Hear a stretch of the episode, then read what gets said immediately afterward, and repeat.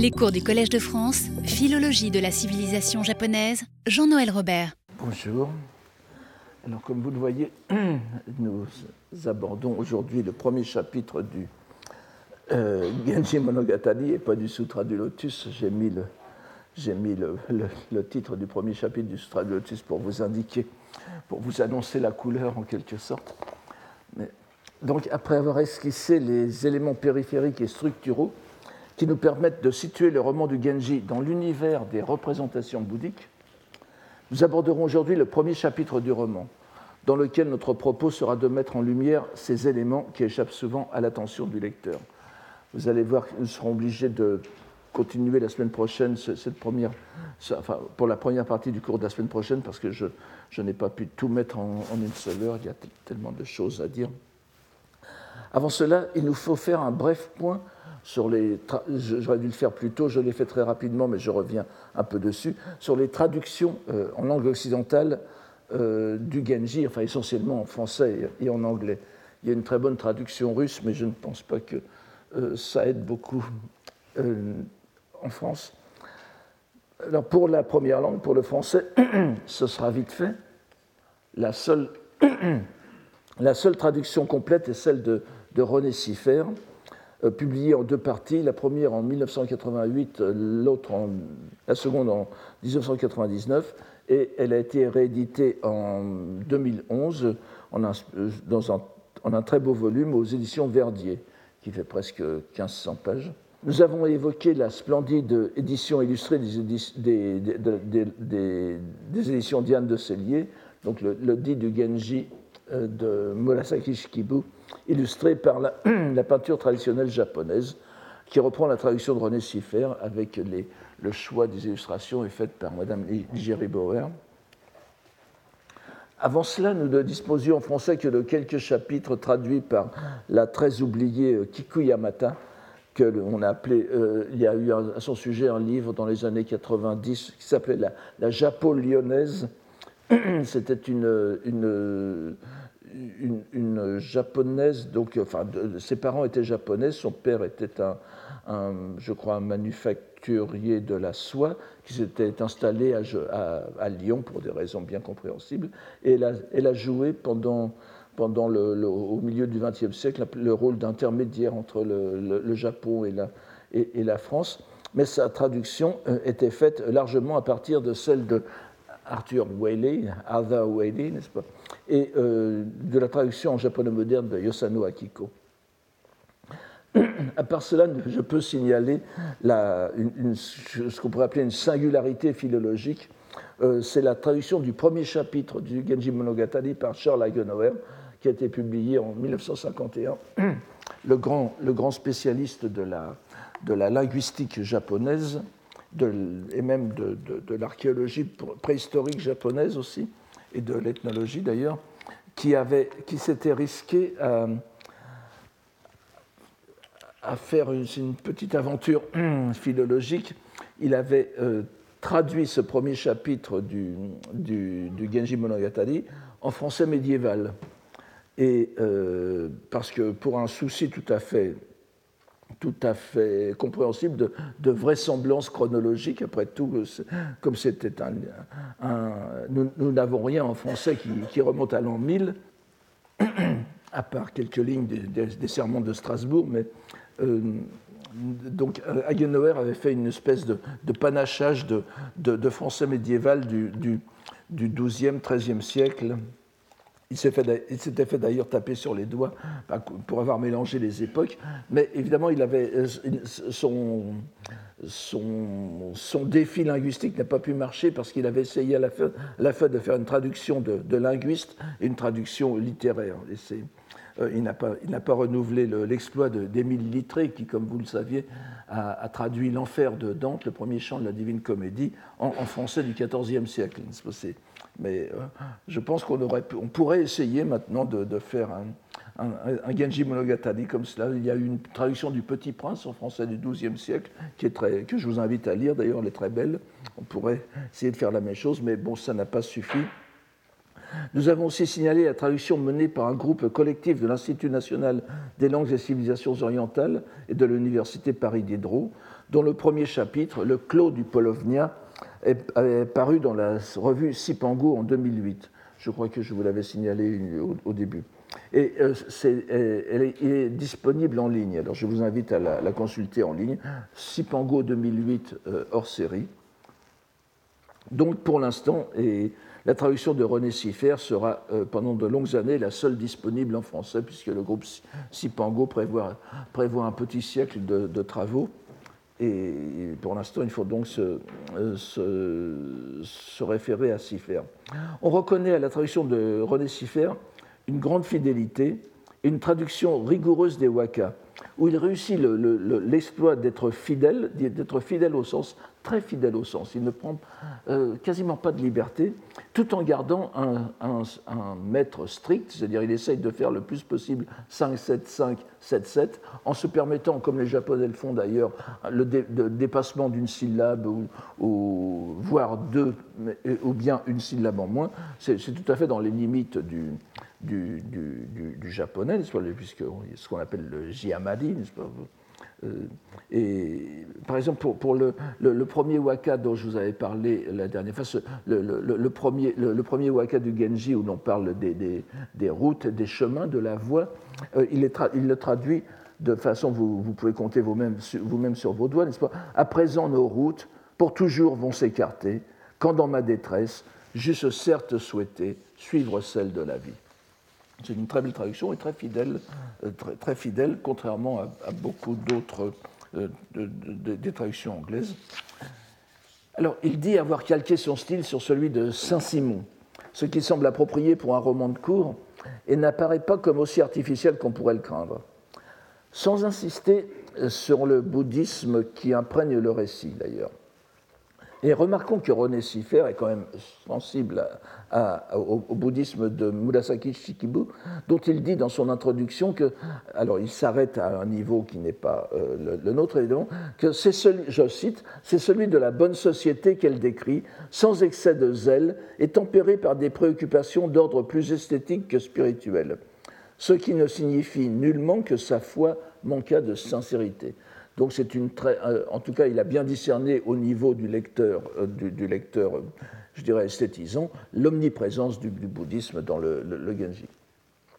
De plus, en divisant l'œuvre en deux grandes parties, dont il intitule la première, qui va du chapitre 1 à 33, la magnificence, tandis que les chapitres 34 à 54 sont groupés sous l'appellation d'impermanence, ce qui rappelle les, premiers mots du, Heike Monogatari, n'est-ce pas?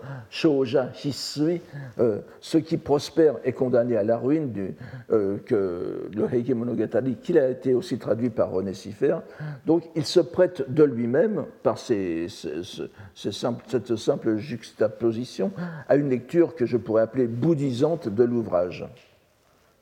Et en plus, euh, il invoque aussi euh, toujours dans son, dans, son introduction, l'autorité d'un ouvrage postérieur, le Hojoki, vous savez, les notes de mon ermitage, de, publié en 1212 par Kamono Chome, et sa célèbre ouverture sur le fleuve coulant sans cesse, alors que ce n'est jamais la même eau qu'il charrie, Yukukawa no Nagare wa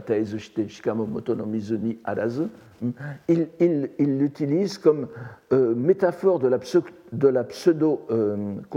Enfin, pour Kamono Chome, c'est une sorte de, métaphore, oui, de la pseudo-continuité de l'esprit, n'est-ce pas? On croit, on croit être une personne alors que nous, nous changeons constamment.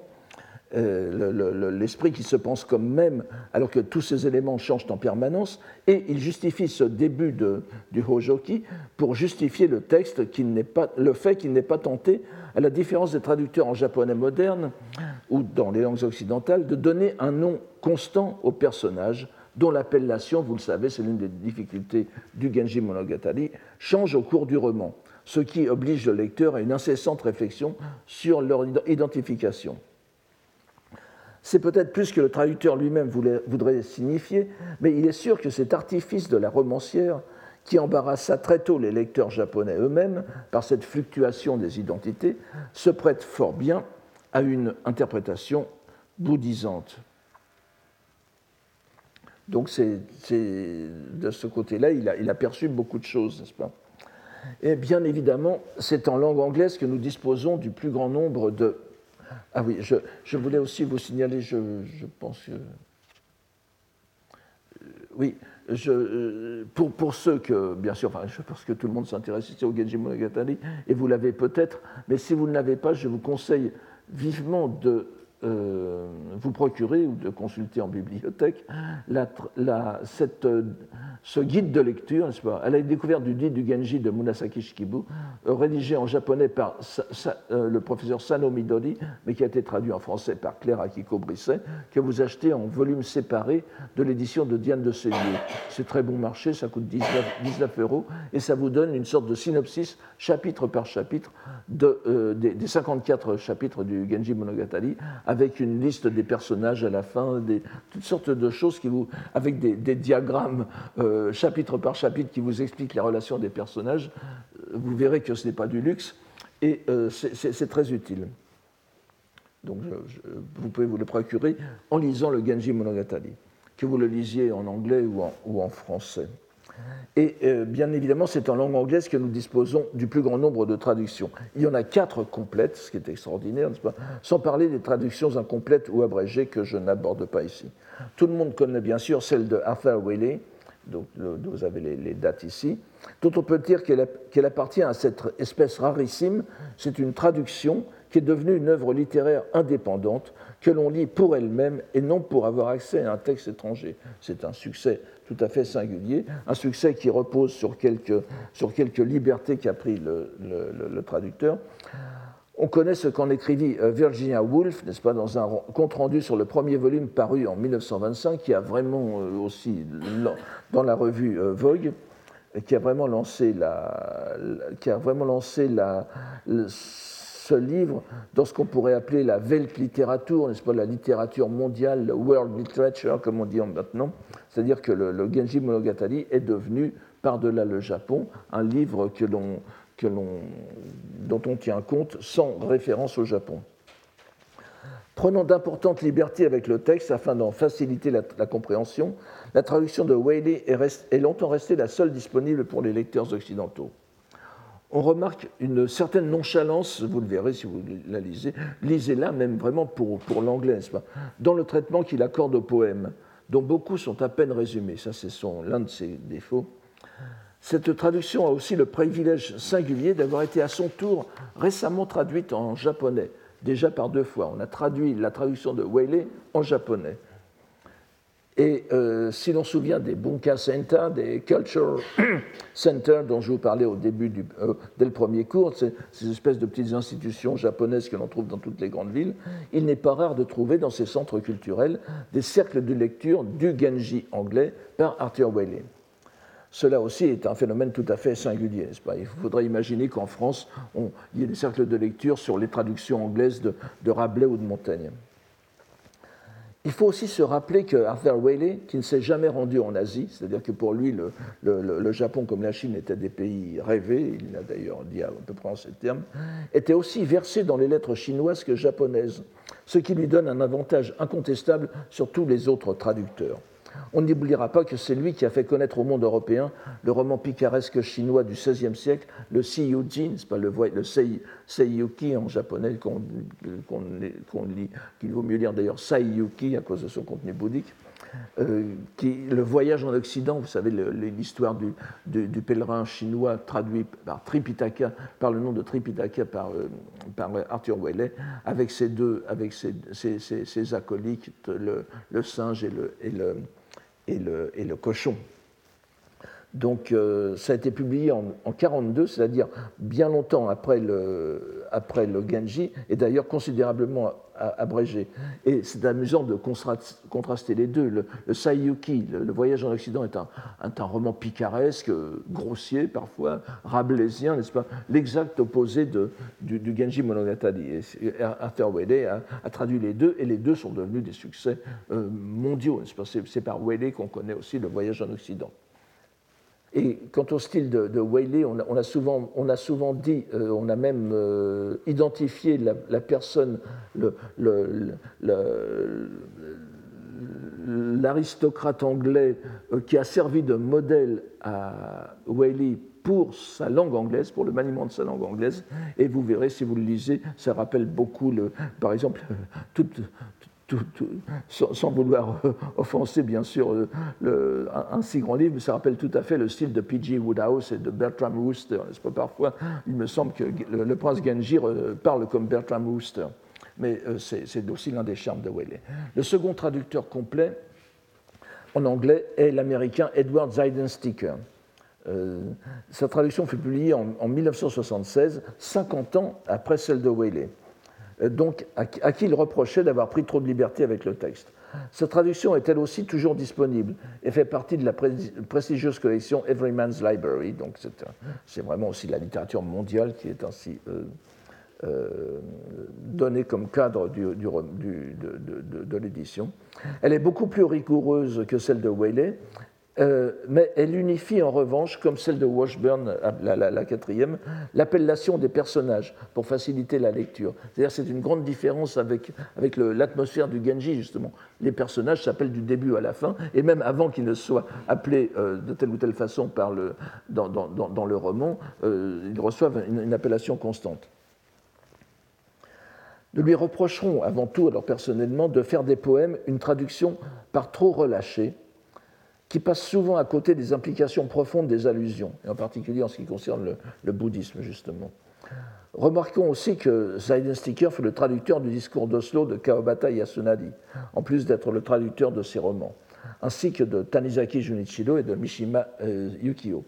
Signalons enfin un très intéressant euh, Genji Days que je vous donne ici. C'est son journal, c'est le, journal de sa traduction du Genji, qui va donc de, je crois, de 1961 jusqu'à 1976, où l'on trouvera euh, des remarques très personnelles sur sa vie japonaise, ses jugements sur le pays et la société, mais surtout de nombreuses réflexions sur son travail de traduction du Genji en même temps que sur la psychologie du traducteur et même ses réactions vis-à-vis des personnages. Il donne il il, cultive toujours un certain franc-parler et il se, il il s'affronte avec les personnages du Genji. C'est un, texte très intéressant. La troisième traduction provient, elle, de l'insatisfaction euh, exprimée à l'égard de l'œuvre de Sticker. Nous la devons à un japonisant américain, mais élevé en Grande-Bretagne et en France, parfait francisant d'ailleurs, Royal Tyler. Euh, tous ces textes s'appellent The Tale of Genji en anglais, j'ai oublié de vous le dire. Enfin, euh, ce, qui est très, bien, c'est que tous les traducteurs ont en quelque sorte euh, figé la, la, traduction du Genji Monogatari sous le titre de The Tale of Genji. Et toutes tous l'ont repris, au lieu d'essayer de faire de l'originalité un peu au détriment de la, fidélité. C'est exactement ça, n'est-ce pas, le Tale of the Genji. Alors, sa traduction qui est apparue en, euh, en 2001 et, qui a été admise dès l'année suivante dans le Penguin Classics, n'est-ce pas, la Deluxe Edition, est, tout à fait. Euh, certainement l'une des, des, plus, à la fois des plus fidèles et des, euh, des, plus lisibles. Il a, réalisé, aussi un souhait euh, exprimé par René Siffer euh, dans, dans, son édition, c'est-à-dire d'accompagner le texte d'illustrations à caractère euh, didactique, voire encyclopédique. Lorsqu'on parle d'un objet japonais, il y a une petite illustration qui donne à voir l'objet. Et surtout, on relèvera le soin mis à traduire les poèmes de façon à la fois littéraire et littérale pour que les lecteurs japonisants puissent utiliser cette traduction pour leur propre préparation. C'était aussi l'un des souhaits de l'éditeur. Et euh, Arthur Whaley a passé un ou deux ans à ne réécrire que les poèmes, les 800 poèmes du Genji. On pourrait juger que ces trois traductions euh, eussent suffi à satisfaire les différents goûts, ce qui fait apparaître comme une surprise qu'une quatrième ait vu le jour si peu de temps après la troisième. Il s'agit de celle de... Euh, pardon, je, ah oui, euh, Dennis Washburn, né en 54, et euh, euh, cette traduction est, parue en 2015. elle est parue trop récemment pour que l'on puisse se prévoir sa fortune, mais il semble que le style en soit plus moderne et américanisé que les précédents.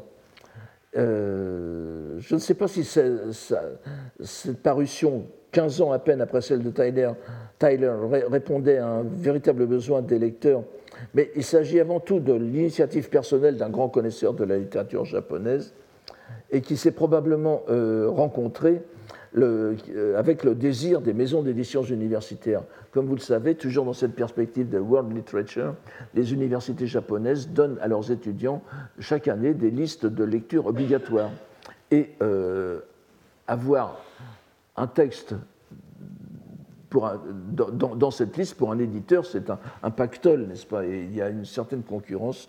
Donc, euh, Washburn a, profité de cette, cette conjoncture pour euh, lancer sa traduction qui se lit très facilement, vraiment peut-être un peu trop facilement même, euh, compte tenu de l'atmosphère du, Genji Monogatari.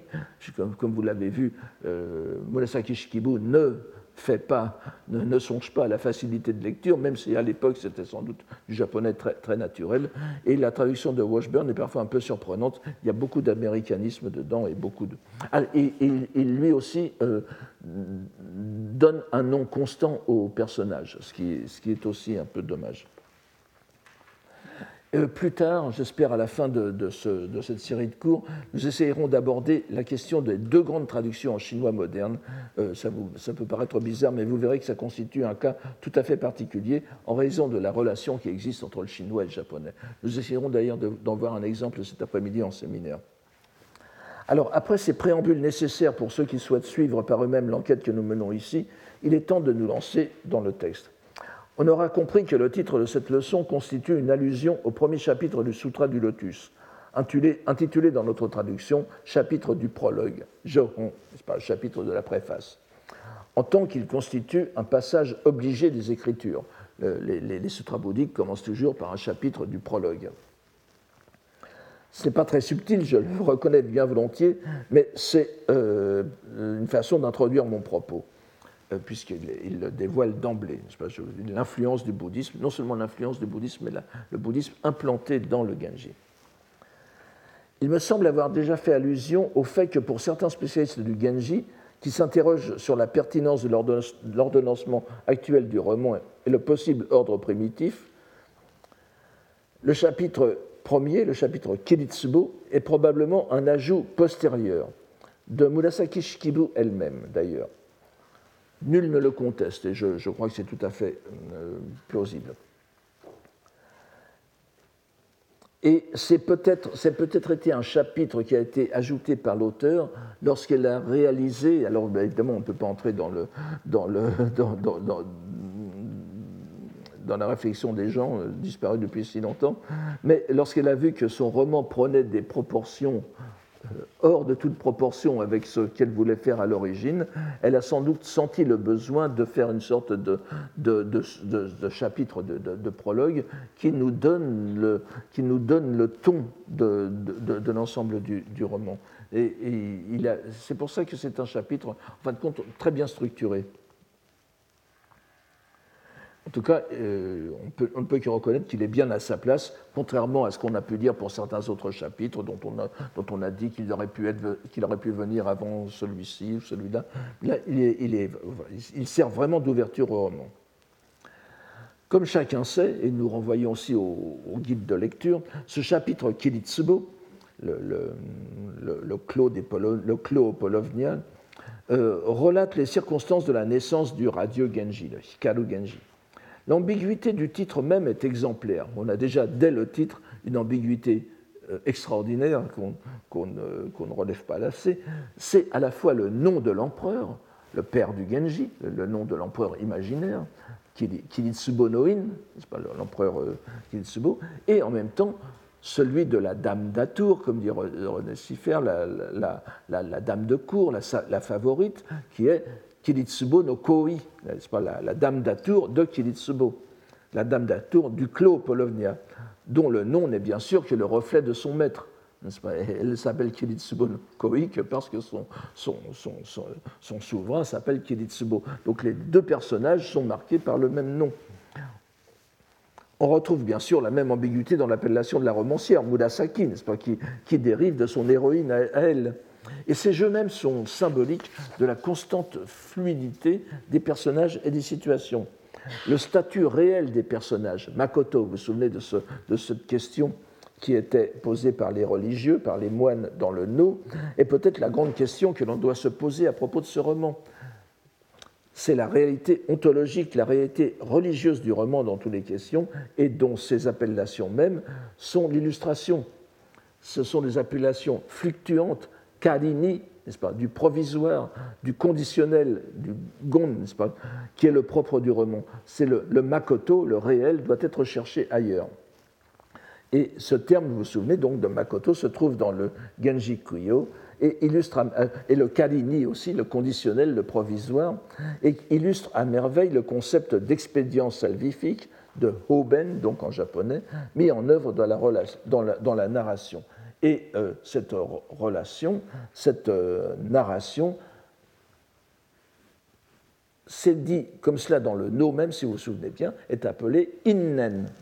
Et je vous, je vous l'ai déjà dit, dans le vocabulaire bouddhique, ce composé signifie les causes principales et les causes secondaires, in et en, et les enchaînements causaux aussi, les relations causales. On peut le prendre comme in no en, n'est-ce pas? Et, et dans, le, dans, les sutras, et surtout dans le sutra du lotus, c'est pris au sens d'histoire, de relations exemplaires. Et le Bouddha répète maintes fois dans le Sutra du Lotus, dès le chapitre 2, qui s'appelle le chapitre des expédients salvifiques, je vous le rappelle, Hoben, euh, euh, il, donne plusieurs fois des variations sur cette première phrase que je vous cite ici dans le chinois du Sutra du Lotus. J'allais dire le chinois original du Sutra du Lotus, bien sûr que non, c'est traduit du sanskrit, mais pour nous, c'est la version chinoise qui est l'original. Voici cette phrase. Ô Shariputra, depuis que j'ai réalisé l'état d'éveillé, à l'aide de toutes sortes de no innen, à l'aide innen, à l'aide de toutes sortes de relations, no hiyu, à l'aide de toutes sortes de paraboles, j'ai amplement exposé la doctrine orale. Bon, je n'insiste pas là-dessus. Et par des expédients sans nombre, musu no hoben, j'ai mené les êtres à se séparer de leur attachement. shojaku o hanarese shimu, n'est-ce pas? Je les se séparer de leur. Vous voyez ce dernier mot, attachement, c'est-à-dire c'est jaku, c'est le, synonyme de passion, bonno, et c'est tout à fait. Nous reviendrons bien sûr là-dessus. Si l'on veut bien se rappeler que le terme de parabole Shiyun, euh, que nous avons ici, signifie aussi métaphore en sino-japonais, nous avons ici la description la plus exacte de ce que serait l'intention profonde, le honyi, du roman du Genji. Si nous acceptions en plus l'idée exposée dans le no que nous avons vu, selon laquelle euh, Dame Murasaki ne serait autre que Kannon Bosatsu, que le Bodhisattva Kannon elle-même. Et cette, idée est d'ailleurs appuyée euh, dans, le même chapitre du Sutra du Lotus par la très courte phrase que je vous donne à, la fin, n'est-ce pas? Tada. Alors, il faut. Kemyoji, Kari no myoji omote shujo indos, n'est-ce pas? Je n'ai fait. Ce ne sont que des vocables conditionnels et provisoires. Kari no myoji, destinés à guider les êtres. Mais nous l'avons déjà remarqué il y a plusieurs années, ce, composé kali no myoji, euh, comme vous le voyez, en, prenant le, caractère kali, ke et myo, ça compose le mot kana en japonais, c'est-à-dire les hiragana, la langue japonaise opposée au, au sutra euh, aux, sutras qui sont en caractère chinois. C'est-à-dire que ce qui est en japonais est un hoben, un, expédient salvifique. C'est là-dessus que s'appuient évidemment les, moines pour euh, donner l'utilité de, de, la langue japonaise comme euh, moyen de mener les êtres à l'éveil.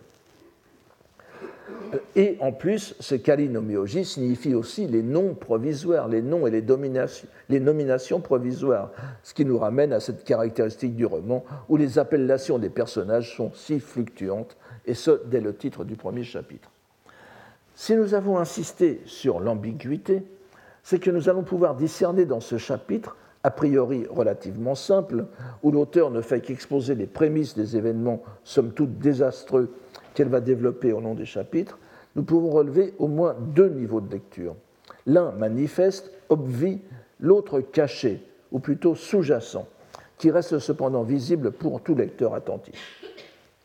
Vous me direz que c'est pareil pour tous les textes, mais euh, euh, c'est spécialement vrai pour les textes japonais, et en plus dans le, sutra dans le Genji Monogatari, nous sommes gâtés de ce point de vue.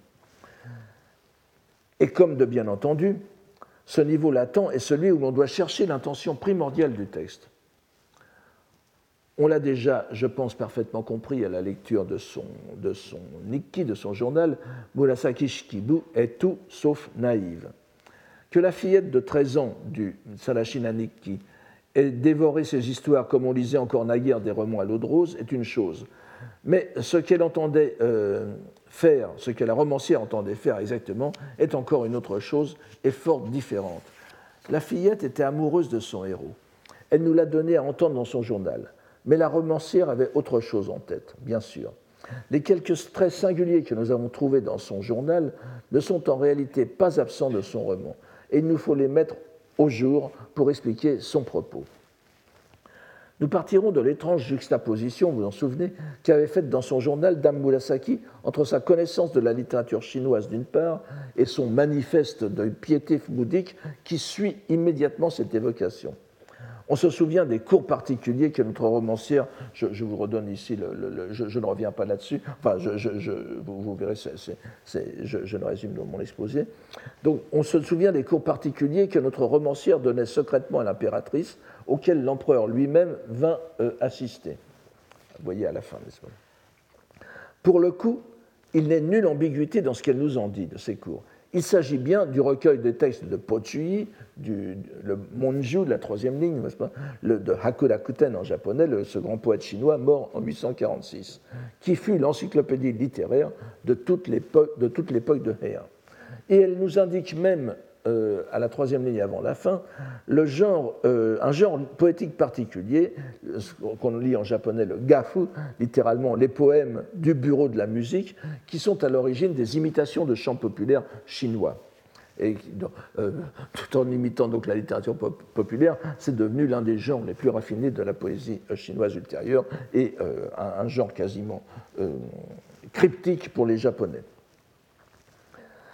Et euh, dans à, cette catégorie du gafu, des poèmes du bureau de la musique, donc, si vous voulez, des, des, chants pseudo-populaires, appartient, appartient l'un des poèmes les plus importants de la langue chinoise, dont l'influence s'est étendue à tout l'Extrême-Orient il s'agit, je m'aperçois que je n'en ai pas mis les, caractères, mais vous le connaissez tous, il s'agit du chant des regrets éternels, n'est-ce pas? Le Chogonka en japonais, le, le, Changhenge en chinois, c'est-à-dire le, le, Cho c'est Nagai, Nagashi, Kon c'est Udami et, Ka c'est Uta, n'est-ce pas? Le chant des regrets éternels, qu'on traduit souvent aussi par le chant des non-regrets, euh, composé en 806 par Pochuyi, par Hakudakuten.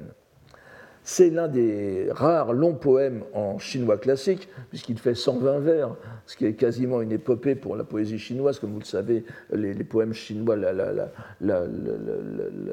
grande majorité des poèmes chinois sont des quatrains, de, quatre vers, de 5 ou 7 caractères. Ce sont donc des formes très courtes, très brèves, et avec 120 vers, euh, Po Chuyi battait euh, des records. Ces 120 vers relatent de façon minutieuse les événements qui débouchèrent sur la plus grande crise politique de la dynastie des Tang, la dynastie des Tang qui, va de 618 à 907, je vous le rappelle, donc, qui, correspond, la fin de la dynastie des Tang correspond au début et, à l'apogée de, la dynastie de Heian, et vous voyez 907, 907 c'est considéré comme la, la, fin des Tang, et euh, c'est aussi la 905, l'apparition du Kokinshu au Japon. Vous voyez le synchronisme. Donc cette crise politique, c'est la révolte du général Han Lushan, Han Lushan, donc 703, euh, 700, euh, plus ou moins 703-756, qui était un militaire originaire d'Asie centrale, on ne sait pas où exactement, sogdien, turco-sogdien, euh, son, prénom, Lushan, c'est l'équivalent de Roxane, n'est-ce pas? C'est-à-dire le lumineux. C'est donc un, mot persan. et un nom persan, mais ça ne veut pas dire qu'il était d'origine persane, c'était un, nom qui, qui était dans, plusieurs peuples d'Asie de l'époque. Et euh, c'était l'un des piliers euh, du régime de l'empereur Xuanzong, de Genso, n'est-ce pas, qui a régné de 685 à 762, dont le règne de 43 ans il a, régné de il a vécu de 685 à 762 et a régné de 713 à 756. Et son règne fut l'un des plus longs de Chine. Cette rébellion euh, dura de 755 à 763. Vous voyez, après la mort de Lushan aussi, elle fut reprise par un autre. Par, un autre euh, je, n'insiste pas sur ces événements. Euh, et en tout cas, cette rébellion fut la, ligne de partage entre les deux parties de la dynastie, signant le début d'une période de déclin. Le poète Pochui, donc Hakura Kuten, qui vient à peu près une cinquantaine d'années, un demi-siècle après ces événements, choisit d'attribuer ces malheurs de l'Empire à celle que l'opinion générale désignait déjà comme la responsable principale, voire unique de ces malheurs, la concubine impériale Yang Weifei. Vous verrez son nom tout à l'heure. Euh, en japonais, prononcé en japonais Yo Kihi, c'est-à-dire littéralement, c'est-à-dire l'épouse distinguée, la dame distinguée Yang du nom de sa famille. Elle est donc 719-756, euh, vous voyez, elle est morte euh, au moment de la rébellion, qui était issue d'une famille de fonctionnaires dont l'accession au statut de favorite officielle fut compliquée du fait qu'elle fut d'abord concubine du fils de l'empereur. Euh, si vous, lisez le, le, Monogatari, vous verrez qu'il y a beaucoup de choses qui ressemblent à cela mais je, n'entre pas ici dans ces détails. ces amours croisés de l'empereur et de son fils euh, sont aussi l'une des trames du Genji. On connaît l'histoire, donc, euh, c'est très célèbre, n'est-ce pas? Indigné de la déliquescence du pouvoir dont il est témoin, Han Lushan, le militaire, prend les armes. La cour doit quitter la capitale de Chang'an, n'est-ce pas, Chou'an, dans la panique, pour se replier vers la lointaine province du Sichuan, qui est au sud, au sud-ouest de, de, Chang'an. Mais en route, l'armée euh, qui met l'empereur en demeure de se débarrasser de celle qu'il déteste et à qui il attribue tous les maux de l'empire, donc de la concubine impériale non seulement euh, pour elle-même, mais pour la famille aussi, parce qu'évidemment, arrivé, un, au pouvoir, la famille de Yang, la famille Yang avait pris un pouvoir disproportionné dans, l'Empire. Et euh, bien sûr, pour euh, suscitant le, ressentiment de, de, tout le monde. Et on connaît la triste fin si célèbre, la malheureuse Yang Guifei, Yo Kixi, est obligée de se pendre sous les yeux de l'empereur qui abdiqua l'année suivante en faveur de son fils. Le poème de Kuten est composé de deux grandes parties. Une première factuelle, quoique romanesque, mais enfin, qui, entend relater les événements, et une seconde tout à fait euh, inattendue, surnaturelle, puisqu'elle se passe dans les îles des bienheureux, le Panglaishan, le Horizon, n'est-ce pas, où l'empereur inconsolable envoie un thaumaturge taoïste, un, personnage miraculeux, n'est-ce pas, un doshi en japonais, afin qu'il s'enquiert de l'esprit de son amante. Cette seconde partie est chargée de symboles taoïstes et fort peu bouddhiques. Et le prêtre taoïste, qui fait ici euh, presque fonction de chaman, rapportera de son excursion dans l'au-delà un souvenir de la belle disparue, la moitié d'un écrin d'une petite boîte ouvragée et une épingle à cheveux, donc la moitié d'une paire d'épingles à cheveux, n'est-ce pas? Donc chacun, pour l'empereur, la, concubine, l'âme de la concubine gardera la moitié et le, reste sera donné à l'empereur. Ce qu'on appelle en japonais katami, un souvenir, un souvenir de la personne morte. Là aussi, ça joue un grand rôle dans le Genji Monogatari.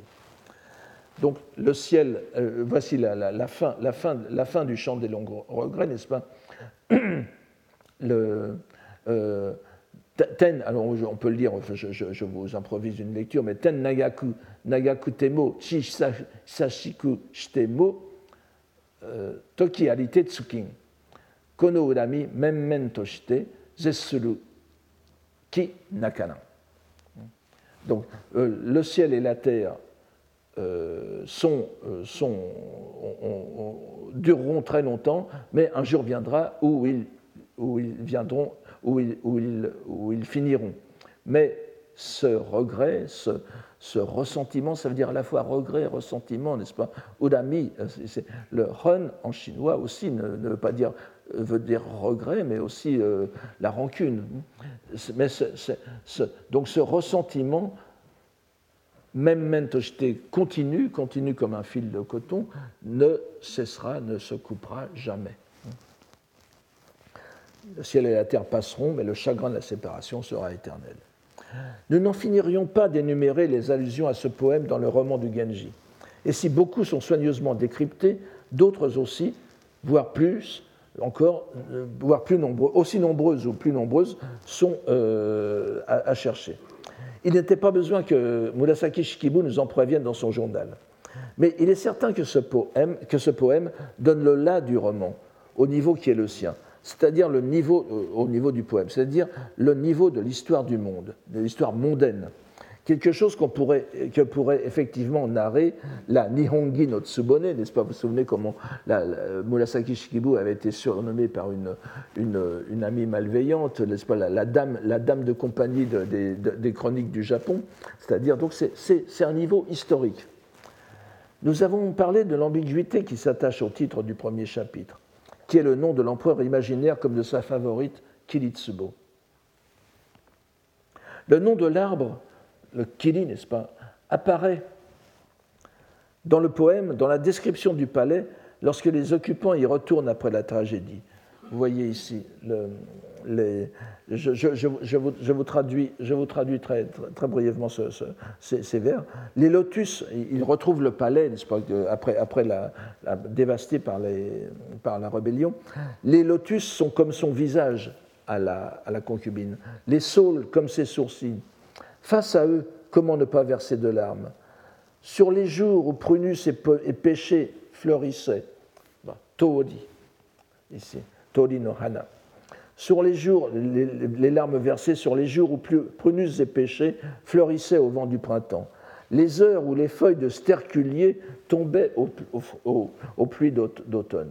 Godot, c'est euh, l'arbre mentionné au dernier vers. Vous voyez que c'est écrit Go, Do, ça veut dire le aogiri en japonais. C'est un, un, une plante euh, euh, qu'on appelle en français le sterculier à feuilles de platane. Je ne sais pas s'il y en a beaucoup dans les jardins publics. Mais, euh, vous voyez que le second caractère, do, se lit kiri en japonais, c'est-à-dire le, le, et vous avez ici le lien entre, les, les deux plantes le sterculier à feuilles de platane n'est pas le polovnia, mais les deux arbres sont reliés par le caractère do, kili, qui assure en même temps le lien entre les deux textes. On a procédé que nous avons vu trop souvent pour euh, le, mettre en doute. Et d'ailleurs, si, si, on le mettait en doute, il faut, il faut savoir que les deux autres plantes mentionnées plus haut, Fuyo, une sorte de lotus, et Yanagi, les saules, sont euh, se retrouve dans le, dans le, texte du, du, Genji Monogatari à peu près dans le même contexte. Donc il y a vraiment un, un, lien constant entre les deux. Je n'invente rien ici. Les recherches sur les rapports entre le Genji et le chant des regrets éternels comme avec, euh, les autres poèmes de Hakudakuten, sont infinis. Je ne, vous, renvoie que par exemple à ce, livre de M. Nakanishi Susumu, le Genji Monogatari et Paul Otien, n'est-ce pas, euh, Pochui, paru chez Iwanami Shoten, 1997, réédité en 2013, qui donne chapitre par chapitre les allusions à, à, à, Donc vous voyez que c'est. Et nous sommes sur un terrain bien balisé. Et il suffirait de comparer, il suffirait de comparer, je le ferai plus en détail euh, peut-être au séminaire, euh, les premières lignes du Genji, n'est-ce pas, vous connaissez tous, n'est-ce pas, Izure no on Tokinika, Nyogoko Yamata, euh, Saburai Dunakani, n'est-ce pas, dont je vous donne la traduction de René Siffer. En quel règne, je ne sais, Parmi les épouses impériales et dames d'Atour, qui nombreuses servaient Sa Majesté, il en était une qu'entre toutes, et encore qu'elle ne fût de très insigne parage, sa faveur avait pour l'heure distingué. J'espère pouvoir mener plus loin la, comparaison au cours du séminaire, mais la confrontation avec le chant des longs regrets, le Chogonka, dont je vous donne ici les premiers têtes, les premiers vers, est parlante, n'est-ce pas? Voici ce, qu'il dit. Un empereur des Han, de la dynastie Han, ce n'est pas les Tang, hein, les Han, c'est autour du début de l'ère chrétienne, enfin c'est 200 avant Jésus-Christ, 200 après. Euh, un, empereur des Han attachait tant d'importance à ses plaisirs qu'il ne pensait qu'à perdre l'État, sous-entendu dans les bras d'une beauté. Il attachait donc une telle, tant d'importance à ses plaisirs que, longtemps, euh, que longtemps il chercha en gouvernant. Alors, euh, il, cherchait une telle beauté tout en gouvernant l'Empire, mais sans la trouver. Euh, l'allusion est un peu complexe et c'est difficile de retomber sur ses pieds en français, mais je vous donne le, grosso modo. Je, ne vous donne, je, ne donne pas la suite pour l'instant. Vous verrez que les descriptions aussi sont tout à fait euh, reprises dans le Genji. Nous, nous voyons tout d'abord que, de même que Murasaki Shikibu neutralise toute référence précise chronologique avec cette euh, locution si délicate, Isule no ontokinika, en quel, littéralement, en quel auguste temps était-ce? C'est-à-dire sous le règne de quel empereur? Hmm? Nous voyons que Pochuyi, lui, opte pour une, ce qu'on pourrait appeler une uchronie, n'est-ce pas? C'est-à-dire qu'il place Xuanzong sous les Han, pour des raisons compréhensibles de prudence politique, puisqu'en Chine de l'époque, ça pouvait être pris comme une critique de la, de la dynastie. Et euh, bien sûr, euh, cette prudence politique, nous n'avons pas à la transférer à notre romancière. C'est pour d'autres raisons qu'elle fait cela. Bien qu'il me semble impossible qu'il n'y ait pas aussi d'articles, il y a aussi quelque chose qui n'est pas, euh, qui est tout à fait intéressant, et je ne trouve rien à ce sujet. Il me semble impossible qu'on ne l'ait pas, qu'on, ne l'ait pas trouvé, mais je dois avouer que je n'ai trouvé nulle part une allusion de, de, de trace concernant cette allusion très claire que euh, Murasaki Shikibu établit dans son livre avec le poème. Si tous les noms d'empereurs chez Murasaki Shikibu sont imaginaires, il en est un au moins, il y en a deux en fait, mais pour l'instant, je, que l'on trouve mentionné dans le roman. Un, empereur réel, n'est-ce pas? Et même dans ce premier chapitre, il s'agit de l'empereur Uda, euh, qui a vécu de 866 à 931 je ne vous donne pas les caractères parce que vous allez voir qu'ils sont dans le texte, et qui a régné de 887 à 897. Il protégea le grand Michizane. Il fut à l'origine d'ailleurs euh, le, Uda de l'un des clans qui porte le nom de Genji. Vous savez que le clan de Genji, les Minamoto en réalité, qui veut dire d'ailleurs la source, l'origine, est un clan où l'on euh, déclassait en quelque sorte les héritiers impériaux, les, membres de la famille impériale. On les retirait de la famille impériale pour les mettre dans une famille noble, mais sans prétence, sans, qui ne pouvait prétendre à aucun, euh, qui ne pouvait prétendre au, trône, pour dégager un peu, pour, pour, pour, dégager la, concurrence en quelque sorte. Et ce, cet empereur Uda est à l'origine de l'un des, des, clans Genji, donc, qui, qui, est bien sûr le, dont, le titre, dont, le livre tire son titre. Et euh, il est, il est d'ailleurs ensuite appelé quelque part, dans, j'y reviendrai tout à l'heure, il, revient sous une autre appellation dans ce même chapitre. Et euh, ce qui est intéressant, c'est que cet empereur Ouda fit illustrer le poème de Pochuyi, euh, le, chant des longs regrets, sous le nom de Chogonka no Emaki, le chant, le, chant des les, illustrations du chant des longs regrets que nous ne possédons plus, semble-t-il. Donc il faut comprendre que cet empereur avait un intérêt particulier pour cette œuvre littéraire. Cela pourrait expliquer en soi la mention explicite de Murasaki Shikibu. Mais il y a une raison sans doute tout aussi importante que certains auront peut-être déjà remarqué. Les deuxième et troisième caractères du deuxième vers du Chogonka, vous voyez le, donc la première ligne, euh, partie de droite après la virgule. Vous le voyez, si on, lit, en, si on lit en lecture phonétique, Gyo, U, Da, nen, gyo tanen, et vous voyez que les caractères uda, uta font uda, c'est le nom de l'empereur qui est ici. Hmm? C'est-à-dire, ayant, ayant régné pendant longtemps sur l'Empire, il ne l'avait pas trouvé dans sa recherche. Il semble bien qu'il faille établir un lien entre les deux faits. Mais l'essentiel euh, pour nous est de voir qu'il n'a pas échappé à Murasaki Shikibu elle-même, qui s'en sert, encore une fois, pour tisser de façon encore plus étroite son réseau langagier, hiéroglyphique, entre le, poème chinois et son, son œuvre. Et pour ceux qui ne comprennent pas rapidement, elle nous donne explicitement la clé dès le premier paragraphe du texte, n'est-ce pas? Tout au début du Genji Monogatari, on, voici apparaît cette, cette, formule Yo kishi no tameshi o nari yukuni. On en était venu à évoquer le précédent de Yang Weifei, dont les agissements en Chine, Morokoshi, avaient mené au plus grand désordre Midale. Donc c'est bien, la, la couleur est donnée tout de suite. Un peu plus loin dans le même chapitre, après la mort de Kiritsubo Koi, donc de, la, favorite, l'empereur se laisse aller à la mélancolie. Une mélancolie tout à fait digne de l'âge raffiné que décrit la romancière.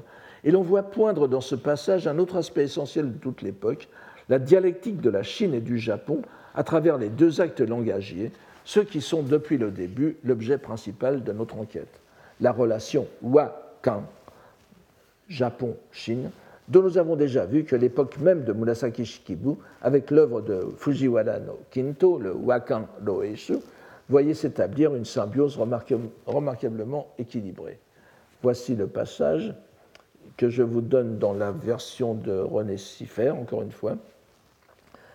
Ah non, euh, excusez-moi, c'est la, mienne, elle est moins élégante, mais euh, c'est. Voilà ayant fait venir en toute discrétion quatre ou cinq dames des plus raffinées, Kokoro Nikushi, il conversait avec elles. Et vous voyez que le terme pour converser ici, c'est on monogatari, c'est ça, c'est un mot.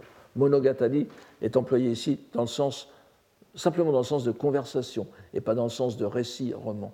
C'est l'une des rares occurrences dans ce sens euh, qu'on est dans le texte de Murasaki Shikibu et même dans la littérature japonaise. Mais euh, voici quand même quelque chose que vous avez bien implanté dans l'époque, un, usage de monogatari tout à fait intéressant. Donc il conversait avec elle. Ces derniers temps, il n'avait plus à la bouche, bon, ce n'est pas une façon très élégante de traduire le, dernier mot de, la dernière ligne, Makura Goto ni, c'est ça, c'est un mot.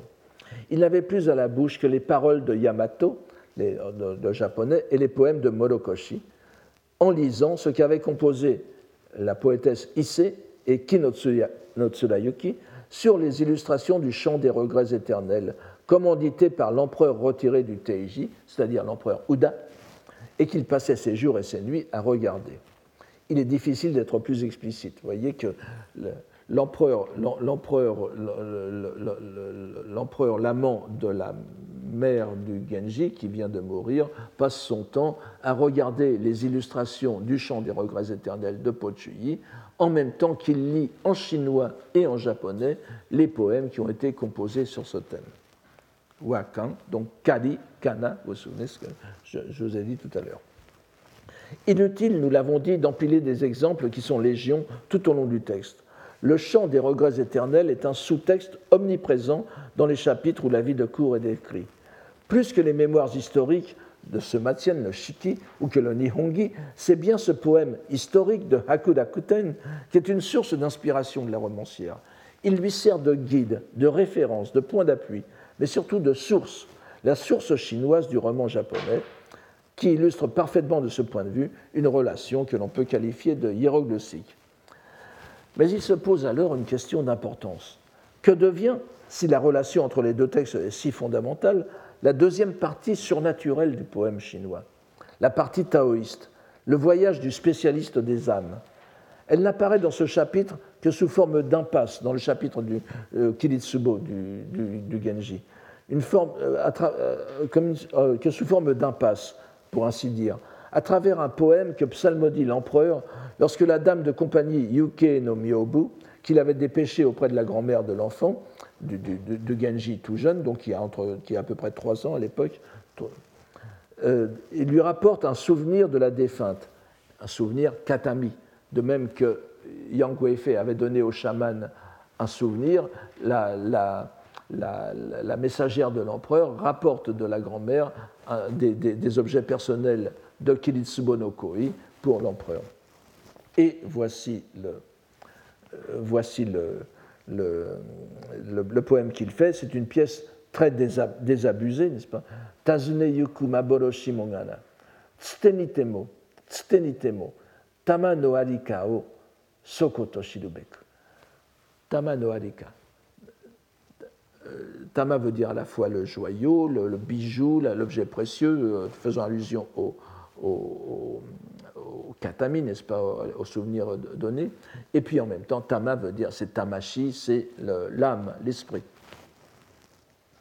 Donc, si à sa recherche, un magicien avait pu aller, c'est un irréel, même indirectement, je saurais enfin où demeure son âme. Il déplore donc que le souvenir qu'il a en main ne vienne pas de l'au-delà, il déplore que ce ne soit pas comme dans le poème de Pochuyi. Les commentateurs relèvent que ce poème peut être considéré comme une réponse à celui de Kiritsubo no Koi que nous avons vu tout à l'heure, sur la voie qu'elle aurait voulu choisir. C'est certes cela aussi, mais une indication très précieuse que l'univers taoïste, du point de vue de la romancière, n'est pas celui de Murasaki Shikibu, n'est pas celui dans lequel elle fait évoluer ses personnages. Et elle le récuse, elle le fait récuser indirectement stenitemo, n'est-ce pas, par personne interposée littéralement, par intermédiaire. La situation des âmes, des âmes pour euh, Murasaki Shikibo est effectivement ailleurs. Et si ce n'est pas dans le monde du Tao, qui n'a de toute façon qu'une prise encore très indirecte au Japon, ce ne peut être que dans le monde du bouddhisme. Il nous faut donc voir à présent comment, sous le sous-texte de Pochuyi, gîte, pourrait-on dire, une autre couche de sens qui est autrement plus profonde et l'on ne sera pas surpris d'apprendre que cela a quelque chose à voir avec le bouddhisme, conformément à l'étrange disposition du journal de Murasaki Shikibu, où la romancière nous fait part de son intention de devenir hijiri. Hijiri, c'est à peu près, c'est un peu l'équivalent de, de, Maboroshi, n'est-ce pas Ici, vous voyez, le, le moine taoïste est ici appelé Maboroshi. Maboroshi est ambigu, encore une fois. Euh, veut dire l'illusion, le mirage, ce, qui n'est pas vrai, mais ça désigne aussi la personne qui manie ces illusions, c'est-à-dire le magicien. Et ici, c'est au sens de la personne. Mais euh, la plupart du temps, en, japonais, on pourrait le lire comme un, nom, de, chose et pas de, personne. Bon, je, n'insiste pas. Mais vous voyez que Maboroshi, ici, ressemble beaucoup au terme bouddhiste de Qui est le, plan de carrière en quelque sorte de Murasaki Shikibu dont elle parle dans son journal. Elle voudrait devenir Kijili. Nous devons encore le redire. Le redire. L'étonnant dans toute la longue et riche histoire des études sur le Genji n'est pas, pas de découvrir que c'est un roman profondément bouddhique, mais bien plutôt de constater combien les spécialistes ou non qui s'y sont attaqués sont rares à avoir fait de cette évidence le point de départ de leurs travaux on dira certes avec raison qu'il vaut mieux avoir le plus grand nombre possible de points de vue différents sur une œuvre extraordinairement complexe et foisonnante. Nous n'en disconviendrons pas, mais ces approches, pour varier qu'elles puissent être, ne doivent pas, à mon sens, ignorer ce qui est manifeste. L'originalité interprétative, si elle est louable et souhaitable, doit partir de l'admissible pour prendre ensuite seulement son essor. Et l'admissible, c'est évidemment la sensibilité bouddhique de tout le roman. Mais à partir de cette constatation indéniable, les opinions semblent diverger de façon irrémédiable.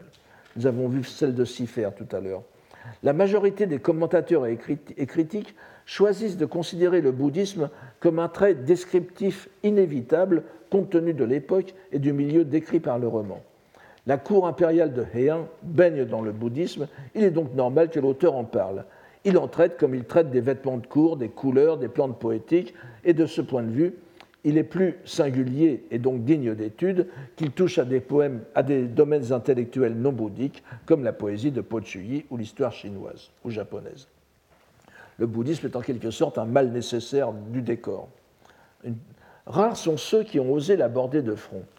Hormis une pléiade d'articles spécifiques, je voudrais relever les noms de deux chercheurs, Ah, excusez-moi, je vous donne ici euh, pour euh, Yang Kuei-fei, n'est-ce pas C'est le, film très célèbre de Mizoguchi euh, Kenji de ce titre, avec l'inoubliable Kyo Machiko dans le, dans, le, rôle de Yang Kuei-fei et euh, qui, donne, qui donne une vision très japonisée de la Chine, mais justement, c'est parce que le poème, le, poème de Pochuyi est, est, un, est, un, est, une œuvre de la littérature classique japonaise en même temps.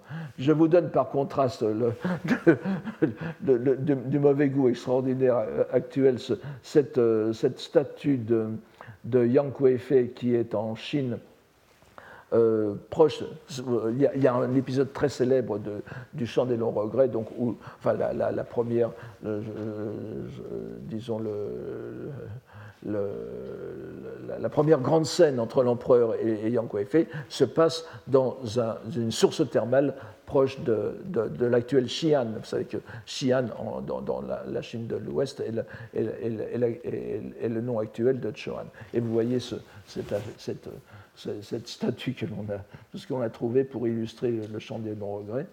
Et je vous donne aussi, alors, le, le, le, le euh, de l'empereur Uda a disparu, mais euh, vous, vous en avez eu d'autres, en particulier au XVIIe siècle, dans l'école de, euh, de, Kano, justement, vous avez, vous avez cette série, de, cette, série intitulée de cette façon.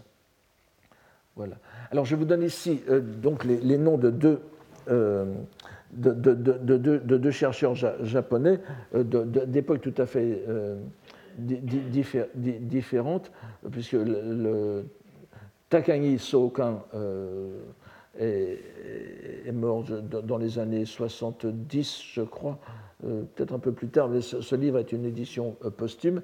Le Genji Monogatari et le bouddhisme, qui a, vraiment des remarques très intéressantes et que, euh, que, je partage tout à fait, et l'autre de Sato Sekiko, donc une, chercheuse actuelle, dont le dernier, euh, Genji Monogatari no Shiso Shiteki Kenkyu Mogoto Hoben, évidemment nous sommes dans le, euh, recherche sur la pensée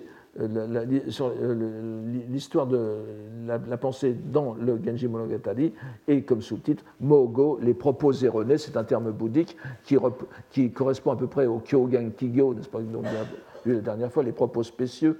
Mogo, c'est les propos erronés, les mensonges, les beaux mensonges, même si vous voulez. To Hoben, Hoben, les expédients salvifiques dont je vous ai parlé à plusieurs reprises. Les deux ont une approche très différente l'une de l'autre. Le premier s'intéresse davantage, s'intéressant davantage à des traits narratifs, le second à la pensée bouddhique, à plus proprement parler, qui structure la trame narrative, et notamment au dogme des expédients salvifiques, des Hoben, lesquels sont forcément la base de la justification littéraire de Murasaki Shikibu, si nous acceptons de la traiter comme une romancière bouddhique. Cette conditionnelle, n'est-ce pas, si nous acceptons, est pour nous presque absurde, elle est bien évidemment une romancière bouddhiste. Et elle, est, sans doute bien plus profondément que François Mauriac, par exemple, est un romancier catholique. Il faudrait aller plutôt chercher du côté de Paul Claudel. Mais l'on voit vite que ces comparaisons euh, n'ont guère de sens. L'important est de constater qu'en effet, la notion d'expédient salvifique est fondamentale pour justifier la narration d'un esprit en proie à ses passions. Cela en fait, en effet, un écrivain bouddhiste. Mais comme nous l'avons dit, ce n'est pas seulement une question de mentalité. Le bouddhisme est la trame même du roman. Nous commencerons par une constatation presque banale, et je vous l'accorde très subjective. Si nous contrastons l'ouverture du Genji avec les premiers mots du Chogonka, du chant des longs regrets, lequel commence comme une narration chinoise, c'est-à-dire avec une claire indication de date, bien qu'elle soit fausse, le, poète dit ça se passe sous les rannes. On sait que ça ne se passe pas sous les rannes. Et même avec le nom clanique de la favorite, il donne tout de suite le nom, Yang, n'est-ce pas? Yo. donc il est indiqué dès le troisième vers, et la différence est manifeste entre les deux.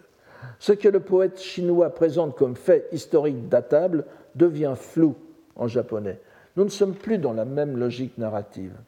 À présent, Rapprochons ce début du Genji, n'est-ce pas, du, euh, Isole Nika, avec le début canonique du Sutra du Lotus. vous le connaissez tous, n'est-ce pas? Nyozegamon, Kakunogotoshi, Warekikeri, Ichiji, Hotoke, Butsu, Oshasen, Ni, Sumitamaite, etc. Je traduis ainsi. Ainsi l'ai-je entendu dire. En un temps, le Bouddha résidait en la ville de Maison-le-Roi, Osha. Nous voyons que le Izure no Ontokinika de Murasaki Shikibu correspond très bien à Ichiji en un temps, en un certain temps, par son caractère vague, qui ne se rapporte à aucune date en particulier. Et si ce n'est à la période où le Bouddha était sur Terre, évidemment, mais on sait bien, enfin, et, c'était déjà, les, sutras du, grand véhicule sont prêchés dans un, dans un contexte qui n'est plus euh, tout à fait terrestre. D'ailleurs, c'est même indiqué dans le sutra du lotus. Le sutra du lotus est en réalité un, un texte immémorial, éternel. Le lieu de Maison-le-Roi, Osha, n'est-ce pas, O no Yadori, correspond, bien au palais impérial décrit par le début du Genji, tout en se référant aussi au Jinese du Shogunka. Mais n'oublions pas la, citation du Sutra du Lotus sur le Bodhisattva prenant l'aspect d'une femme pour prêcher dans les Jinese. On admet facilement que Isule no Ontokinika puisse correspondre à Ichiji, c'est-à-dire donc à, un certain temps. Mais où se trouvent les caractères le, plus, le, texte le plus important Les quatre caractères du début, Nyose Gamon, Kaku no Gotoku, Ware Kikeri. C'est ainsi que je l'ai entendu dire. Ainsi l'ai-je entendu dire. Le Genji Monogatari ne commence pas comme cela. Or, il est réfléchi en réalité, cette locution est réfléchie, répercutée de deux façons toutes différentes mais qui se, qui se soutiennent l'une l'autre. C'est d'abord le suffixe verbal keri, n'est-ce pas? Si vous regardez, la, si vous regardez le début de Isule no Ontokinika, Nyogo, euh, alors, Koi Amata Saburai Tamai Keru Nakani, Ito yangoto naki kiwa ni waranu ga sugurete tokimekita mo adi keri. Keri, c'est le suffixe keri, qui n'est pas n'importe quel suffixe du passé. Il indique le passé, mais c'est une forme du passé qui suppose non pas la connaissance directe, mais le fait rapporté par autrui. C'est le mode du discours indirect. C'est ce que j'ai entendu dire. L'un des traducteurs chinois modernes, d'ailleurs, sur lesquels nous reviendrons, ne s'y est pas trompé. Il commence sa traduction en chinois moderne du roman par la formule traditionnelle des récits chinois, Hua Shuo, c'est-à-dire Setsuwa à l'envers, Wa Setsu. Si, dit le conte, dirait-on en français médiéval. Et c'est la seule façon cru, euh, dont il ait cru pouvoir restituer la nuance de ce keri, qu'il remet ainsi dans la ligne d'une ouverture canonique euh, dont s'inspire aussi la narrative chinoise. Donc le, le Gamon, ainsi l'ai-je entendu, est bien dans le Keri de la première phrase. J'ai entendu dire cette histoire. Et cette impression de narration, de récit transmis, de récits rapportés d'une source ancienne, est renforcée par les tout derniers mots du chapitre. Hein, Hikaru kimi komabito, il faut dire c'est komabito no mede kikoete euh, tsuketate matsuri keru tozo, vous avez encore ici le keri, itstaetaru. Je vous le traduis. Il est rapporté que l'appellation de radio, radio Seigneur, je n'entre pas, lui aurait été décernée sous le coup de l'admiration par l'homme de Corée que nous retrouverons la prochaine fois.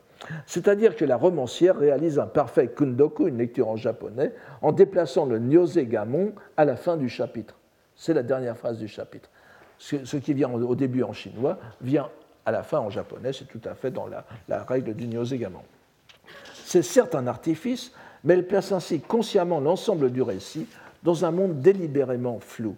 On ne doit pas y voir, comme cela a été dit, une sorte de protection politique de celle qui aurait incité Paul à changer si effrontément d'époque. Nous avons vu que le roman circulait largement, le roman japonais circulait déjà largement dans le milieu de la cour. Et malgré cela, il ne semble pas que l'on ait voulu y voir un roman à clé. nous avons le contre-exemple de la romancière elle-même, qui prend le nom de son héroïne, Mais quand bien même ceux qui, dans la postérité, ont voulu retrouver des personnes réelles derrière les personnages auraient eu raison, et ils ont raison dans une certaine limite, le fait demeure que l'on n'ait pas tenu rancune à la romancière. Cela indique aussi que même ses contemporains le lisaient selon certains protocoles de lecture qui empêchaient la critique. Nous verrons la semaine prochaine deux points essentiels dans la trame de ce premier chapitre qui expliqueront pourquoi les lecteurs de l'époque ne se sont pas laissés prendre à une lecture naïve. Je vous remercie pour aujourd'hui. Retrouvez tous les contenus du Collège de France sur www.colège-2-france.fr.